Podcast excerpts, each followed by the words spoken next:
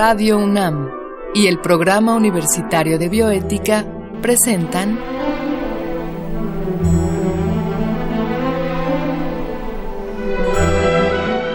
El Árbol de las Ideas. Bioética, Ciencia y Filosofía para la Vida. Con Paulina Rivero Weber.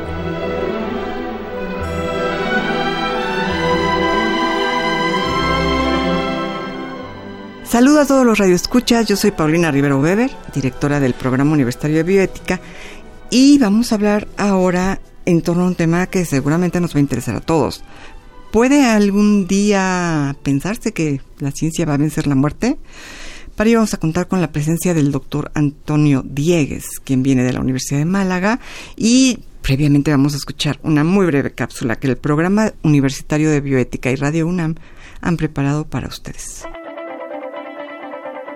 Mientras que en términos de exploración, la búsqueda de la fuente de la eterna juventud, que Ponce de León emprendió durante el siglo XVI, es motivo de relatos de aventuras, los escritores de terror miraron a este tema con más pesimismo. Nuestro pasado está lleno de marineros que dedicaron toda su vida y energía a encontrar una fuente que, según ellos, los recompensaría con reponerles el tiempo perdido. Pero todos ellos murieron desencantados ante una magia inexistente. Pero como la misma historia ha demostrado, aquello que la magia solo pudo imaginar, la ciencia encuentra un modo para hacerlo. Y en la actualidad, la más controversial entre las investigaciones médicas es aquella que busca la inmortalidad humana, o cuando menos una longevidad apenas imaginada. Sabemos que hay organismos capaces de vivir durante siglos, como las milenarias secuoyas de California, o incluso especies que no mueren a menos que se las mate, como ciertas especies de medusa. La especie no es un problema, pues desde hace tiempo ya se identificaron células humanas que no mueren. Son las células llamadas GELA, en honor a la mujer de quien fueron tomadas, Henrietta Lacks, quien murió en 1951, mientras que sus células siguen siendo reproducidas en múltiples laboratorios del mundo con fines experimentales. Esto podría sugerir que biológicamente no hay ninguna necesidad de que el promedio de vida del ser humano sea de 72 años, lo cual es más de la mitad de lo que solía ser en los primeros años de existencia del Homo sapiens. En 1981, el investigador de la Universidad de California en Irving, Michael Rose, logró extender cuatro veces la vida de la mosca de la fruta. En 1993, Cynthia Kenyon de la Universidad de California en San Francisco consiguió duplicar la vida de ciertos gusanos tan solo con inhabilitar parcialmente un gen llamado DAF2 y también es de reconocerse el trabajo de la española María Blasco, cuyo equipo logró en 2012 retrasar el envejecimiento en ratones y hacer que viviesen 40% más. Estos avances, más que ser un previo de la investigación en longevidad humana, se han hecho a la par de esta, y desde que iniciaron, también ha ganado popularidad el transhumanismo. Este movimiento sociocultural y filosófico pretende llevar a cabo un mejoramiento físico, intelectual y moral de nuestra especie mediante diversas tecnologías como la ingeniería genética, la biología sintética, la nanotecnología, la robótica y la inteligencia artificial. Los partidarios de este pensamiento creen con gran seguridad que en los próximos años podremos detener o revertir el envejecimiento y que la muerte será solo una contingencia más. Desde su punto de vista, el envejecimiento es una enfermedad y la muerte es un mal que debe ser erradicado. A tal grado que el biogerontólogo inglés Aubrey de Grey, uno de sus portavoces más extravagantes, ya lo afirmó. La primera persona que vivirá mil años ya ha nacido. A estas alturas, podemos decir que el verdadero problema no es si se conseguirá el objetivo o no. El problema es qué vamos a hacer si es que se logra o cuando se logre. En caso de que podamos transferir la mente de un ser humano a una computadora, una propuesta tan fantástica como aparentemente posible, ¿cómo podemos estar seguros de que es la misma persona y no una simulación o una réplica de la persona que hemos transferido? En el campo de la psicología, ¿qué pasaría con aspectos como nuestra identidad y nuestra personalidad si la vida se alargara, por ejemplo, a 200 años? Y aún más, ¿Cómo afectarán estas posibilidades a la desigualdad entre ricos y pobres? Nos enfrentaremos a sociedades donde las personas con menos recursos tengan un periodo de vida muy corto en comparación con la longevidad que otros podrían pagarse? ¿Y qué repercusiones llegará a tener en la economía y el medio ambiente el soportar la carga de una población mundial más longeva? Bueno, pues les decía yo que estamos acá con Antonio Diegues, que es doctor en filosofía y actualmente catedrático de Lógica y Filosofía de la Ciencia en la Universidad de Málaga, en España. Y bueno, hasta septiembre de 2015 él presidió la Asociación Iberoamericana de Filosofía de la Biología y ha sido investigador visitante en pues en diversas universidades como Helsinki, Harvard, Oxford, ahora se encuentra en México, aquí en la UNAM, y eh, entre sus líneas de investigación encontramos lo que llamamos el realismo científico, la filosofía de la tecnología y de la biología, que es lo que nos va a ocupar este, en este momento.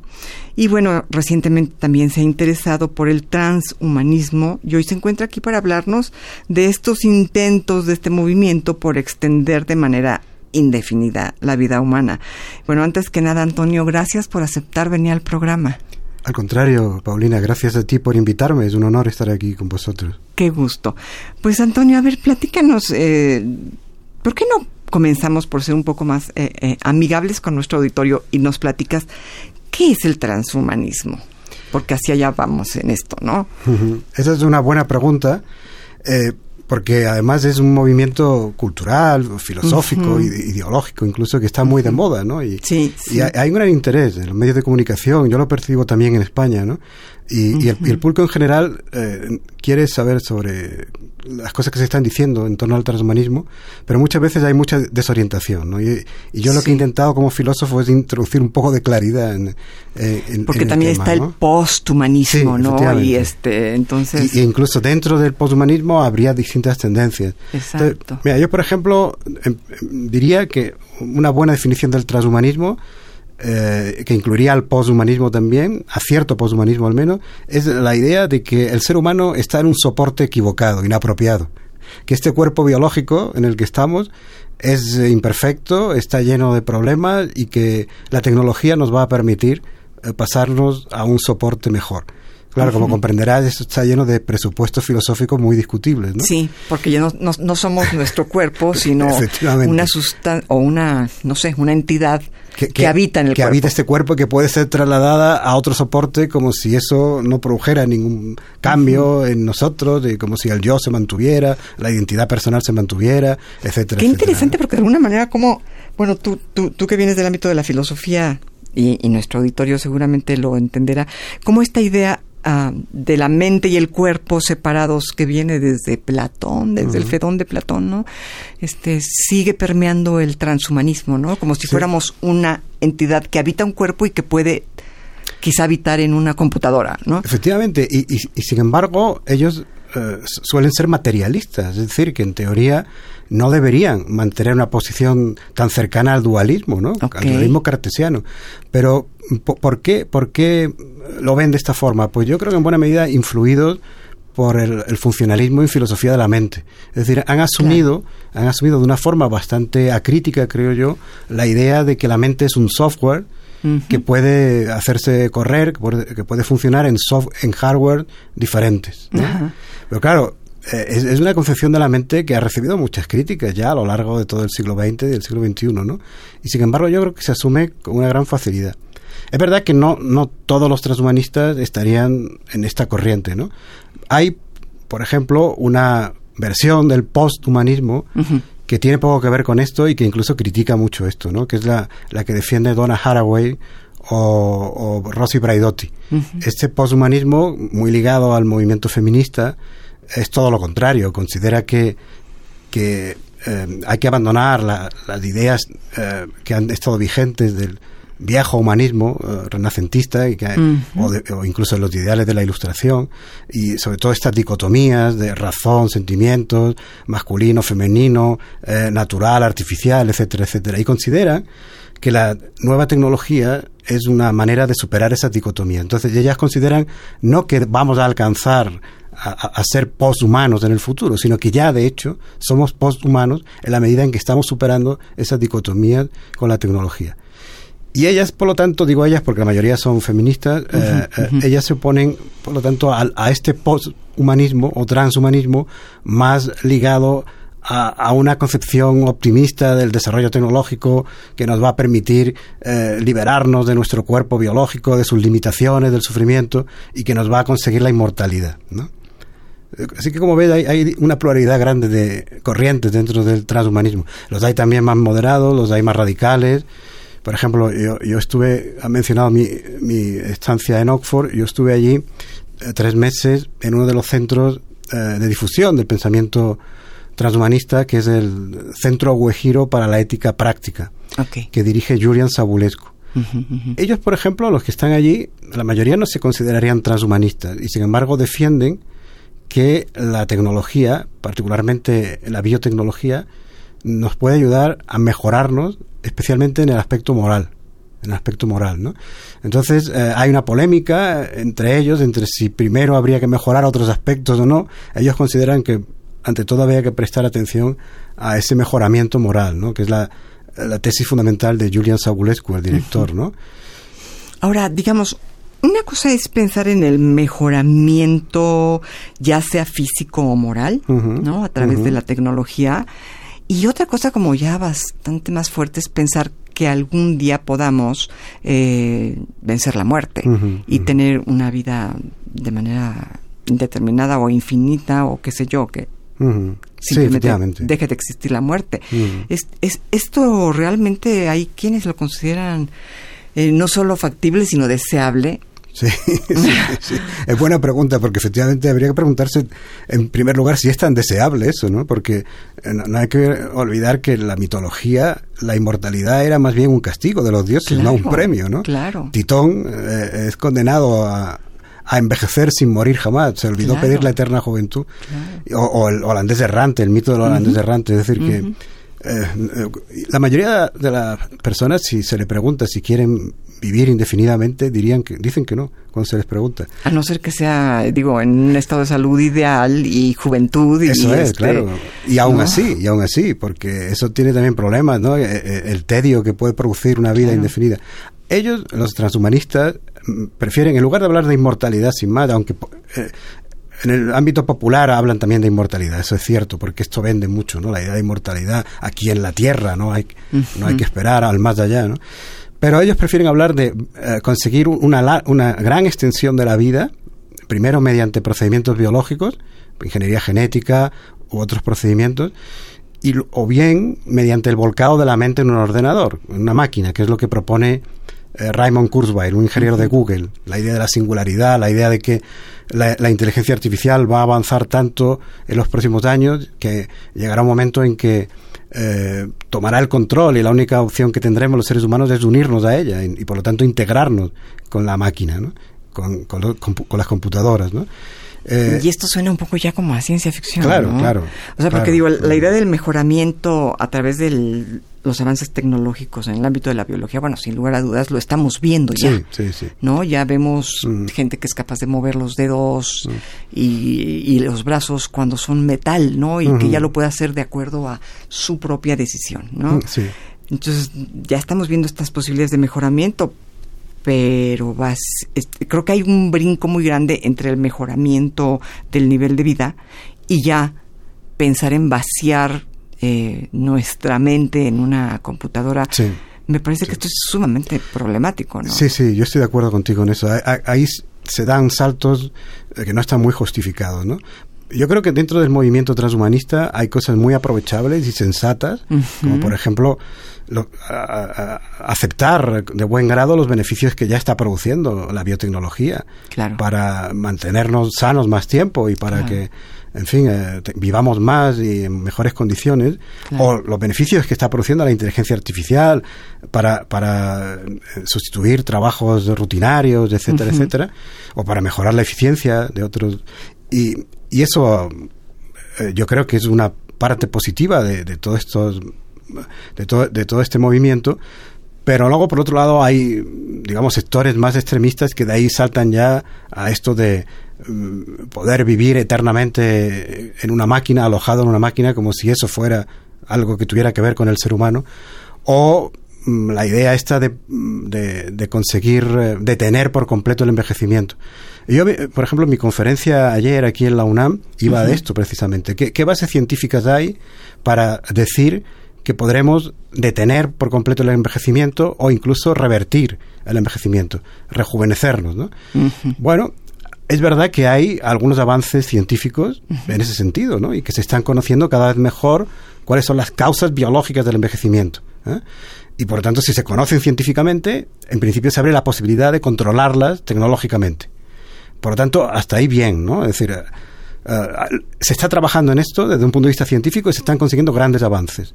Este mes de septiembre pasado eh, se publicó un artículo en la revista Aging Cell donde se, había se, exponían los resultados de un experimento verdaderamente sorprendente, ¿no? Eh, a nueve pacientes era un ensayo clínico ya con seres humanos, porque aquí el problema es que tampoco se permite eh, experimentar o hacer ensayos clínicos con seres humanos en lo que tiene que ver con el envejecimiento porque no se considera una enfermedad. Entonces, los medicamentos solo se someten a ensayos clínicos en humanos cuando se asegura que pueden curar una enfermedad. ¿no? Pero en este caso se, se consiguió hacer el, ensayo clínico y eh, tratando a nueve personas durante un año con tres medicamentos, solo tres medicamentos, se les rejuveneció dos años y medio. Y esto es un resultado científico, publicado en una revista de a las nueve personas con los mismos medicamentos. Sí, tres medicamentos. y, eh, se les rejuveneció dos años, y, medio, Dos años y medio. Por lo tanto, ahí se abre una posibilidad, por primera vez, de empezar no solo a detener el envejecimiento, sino incluso a rejuvenecer. Ahora, impresionante. Sí, ¿significa eso que podemos detener indefinidamente el envejecimiento o que podemos volver al estado de juventud? Eso ya ningún científico serio lo, asume. Yo tengo eh, eh, cierta relación eh, profesional con, con, una de las mejores biólogas españolas, María Blasco, porque me interesa mucho su trabajo. Y María Blasco tiene publicado un libro con la periodista Mónica Simone, cuyo título creo que lo dice todo, ¿no? Eh, el título es Morir joven a los 140 años. Bueno, eso me parece un objetivo alcanzable científicamente. Si lo mantiene además una de las grandes biólogas que trabaja sobre estos temas, creo que es asumible, ¿no? Ahora, ella en muchas entrevistas ha dicho siempre que esto de la inmortalidad es imposible. Claro, claro. Imposible y, bueno, dejaríamos de ser definitivamente seres humanos. Eso es la vida que es finita y que es mortal, es parte de lo que somos, es lo que somos. ¿no?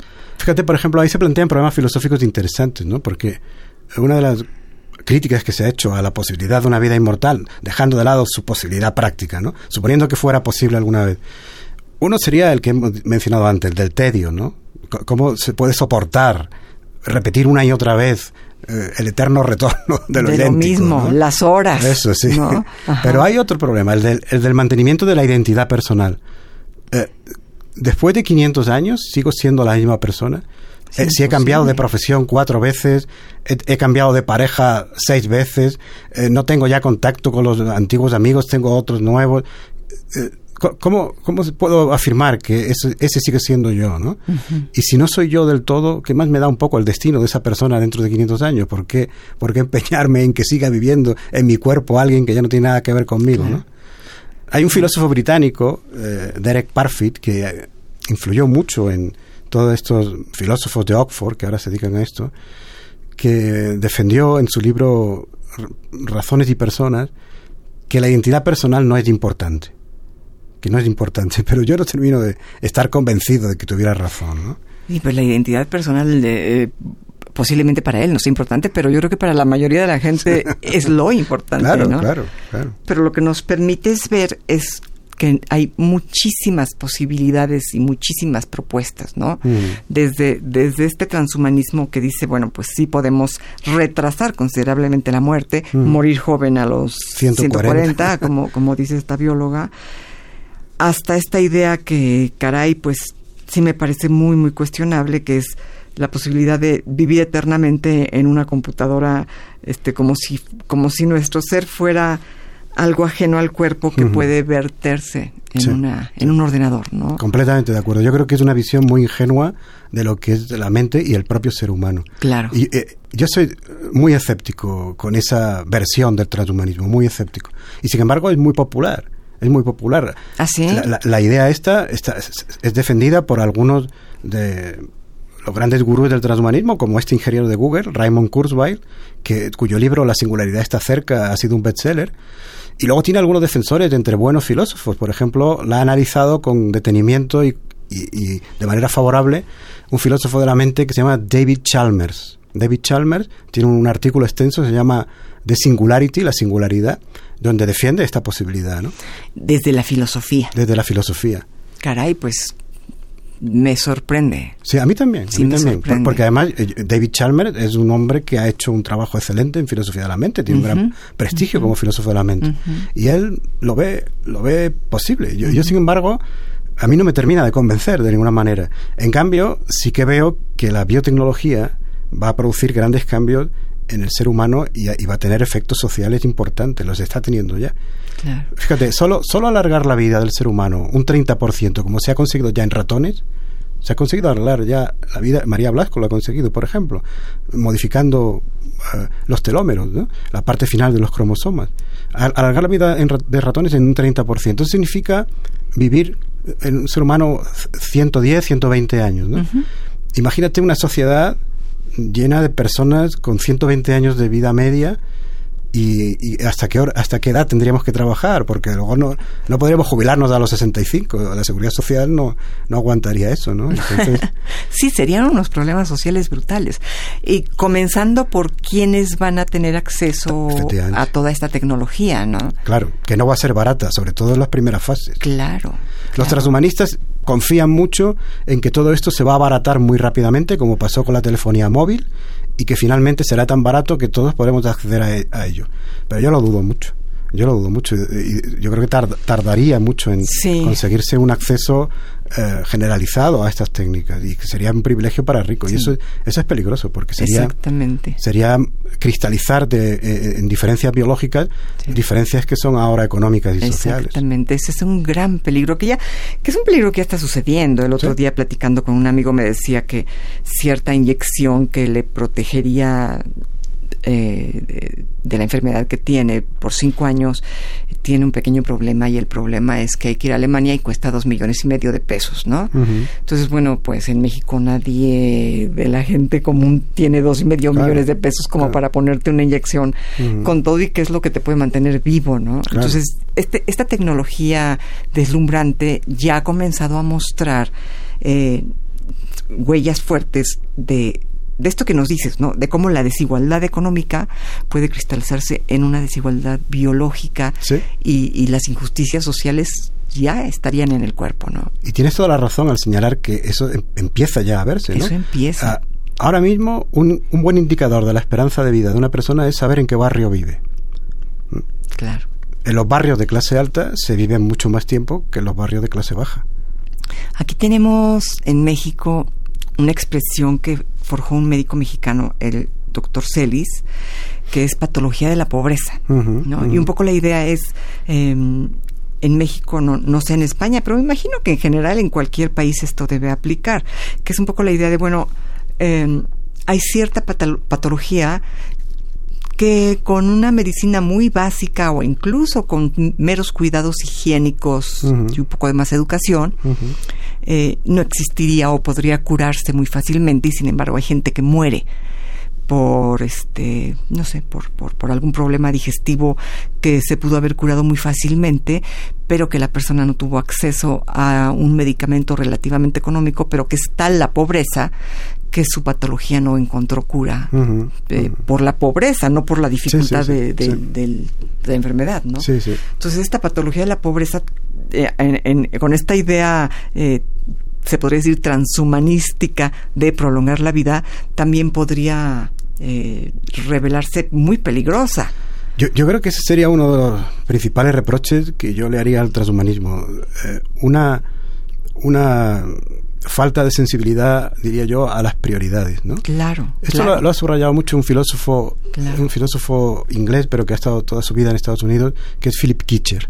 Philip Kitcher eh, se pregunta en uno de sus libros, él está muy interesado en las relaciones entre ciencia y democracia, ¿no? Entonces, en uno de sus libros se pregunta, bueno, ¿quién decide la agenda investigadora? ¿Quién decide cuáles son las prioridades en la investigación? ¿Qué líneas hay que financiar prioritariamente y cuáles no? Y, Philip Kitcher insiste mucho en que deberíamos, con dinero público al menos, porque con dinero privado, pues en fin, no se puede más que pedir que por lo menos no, no, no violen leyes financiando cosas ilegales, ¿no? Pero con el dinero público se debería pedir además que se tuviera una sensibilidad especial para los más desfavorecidos y, que se investigara, por ejemplo, en la malaria antes que en otras cosas. ¿Por qué no hay todavía una vacuna efectiva contra la malaria cuando es la enfermedad que mata a más seres humanos? Claro. Pues por una razón, porque se produce sobre todo en países pobres. Exactamente. Sí, y, y, suena bastante injusto la posibilidad de que ya estemos con tecnologías, como tú nos comentabas hace un momento, que nos puedan rejuvenecer dos años y medio en un tratamiento de un año, cuando hay niños que mueren de malaria, de dengue o de qué sé yo, este, de cosas tan básicas, ¿no? Y, y, no eh, usemos ese dinero público para investigar eh, pues la patología de la pobreza. Esto es algo que me, suelen decir cuando doy una conferencia sobre este tema, muchas veces malinterpretando que yo estoy defendiendo que todo esto se lleva adelante sin cortapisa, etcétera. Yo me considero un crítico moderado del transhumanismo. Creo que aquí hay cosas aprovechables y otras que no, otras que son criticables. Pero casi invariablemente alguien del público se levanta al final y dice, pero ¿cómo estamos discutiendo todo esto cuando hay gente muriéndose en África porque no tiene agua potable? Y, y, y, y, en el fondo no tengo más remedio que decirle, pues tiene usted toda la razón.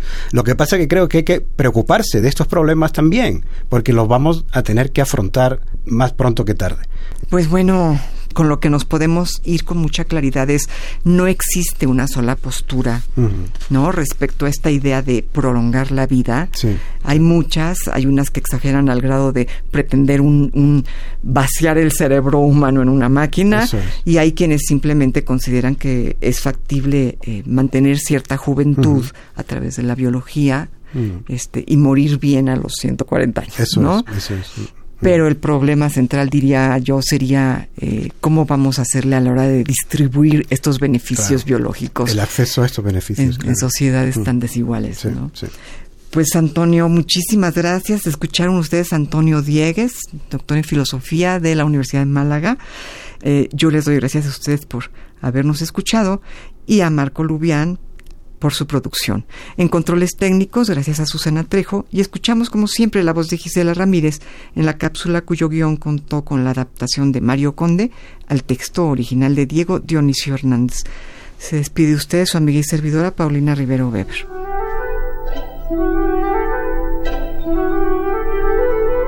Radio UNAM y el Programa Universitario de Bioética presentaron